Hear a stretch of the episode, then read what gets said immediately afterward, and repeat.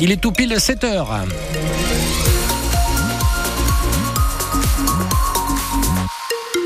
Un point sur l'info, Marion Dambiel-Arribagé. Dans l'actu ce matin, la saison de course landaise qui est menacée et le gouvernement qui demande aux banques de faire des efforts pour permettre aux agriculteurs d'emprunter.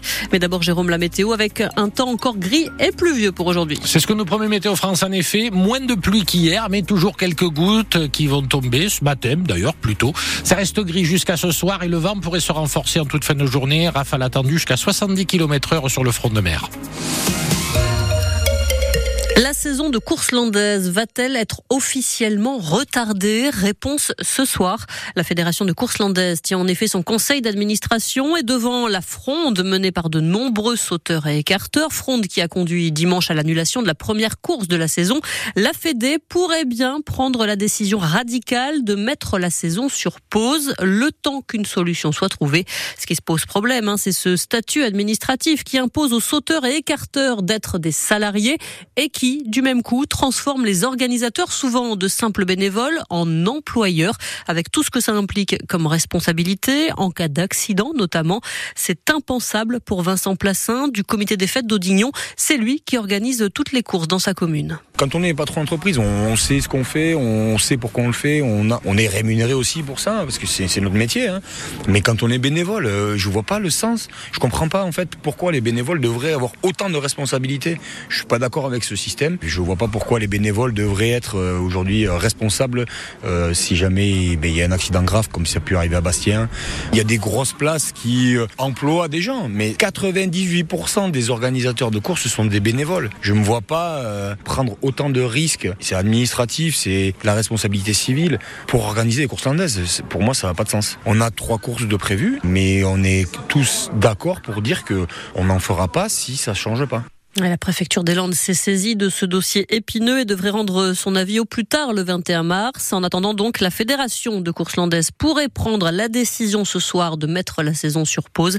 La prochaine course prévue, c'est dimanche à Gamarde. Xavier Fortinon demande au gouvernement d'agir. Il dénonce l'explosion des tarifs des assurances pour les collectivités locales. Dans les Landes, les primes ont doublé en trois ans, affirme-t-il.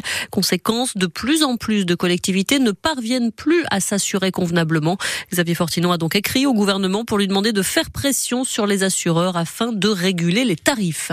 Tout le monde doit jouer le jeu pour aider les agriculteurs. Et eh oui, c'est ce que répète le gouvernement qui compte bien faire pression sur les banques cette fois. Alors que le salon de l'agriculture se poursuit, une réunion se tient en effet ce midi à Bercy. Les représentants des banques sont convoqués par le ministre de l'économie, Bruno Le Maire, qui leur demande de faire des efforts pour permettre à davantage d'agriculteurs de pouvoir emprunter.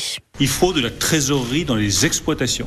Dans des périodes où euh, l'argent public aujourd'hui ne coule pas à flot et où il faut rétablir les finances publiques, je souhaite que les banques et les assurances jouent le jeu, qu'elles fassent des propositions en termes d'ouverture du crédit, en termes de taux d'intérêt, qui soient attractives pour tous les paysans français.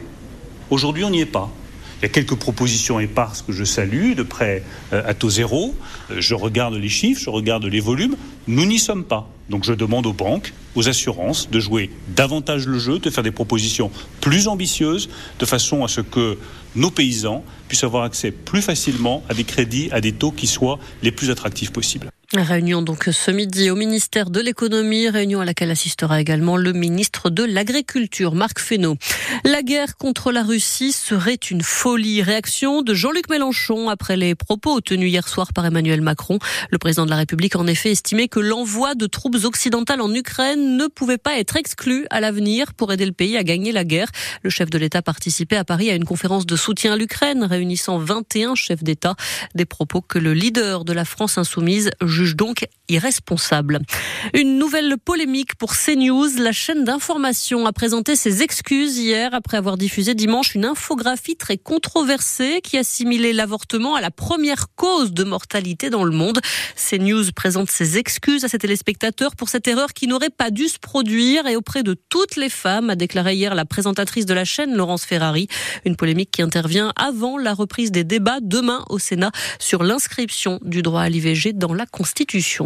Une dizaine de tortues kawan ont été retrouvées sur les plages landaises depuis samedi. Et eh oui, probablement l'une des conséquences hein, de la tempête de ces derniers jours, mais pas seulement. Des tortues qui s'échouent, en effet, ce n'est pas nouveau, mais autant en si peu de temps, c'est exceptionnel. C'est en tout cas ce que constate Philippe Garcia.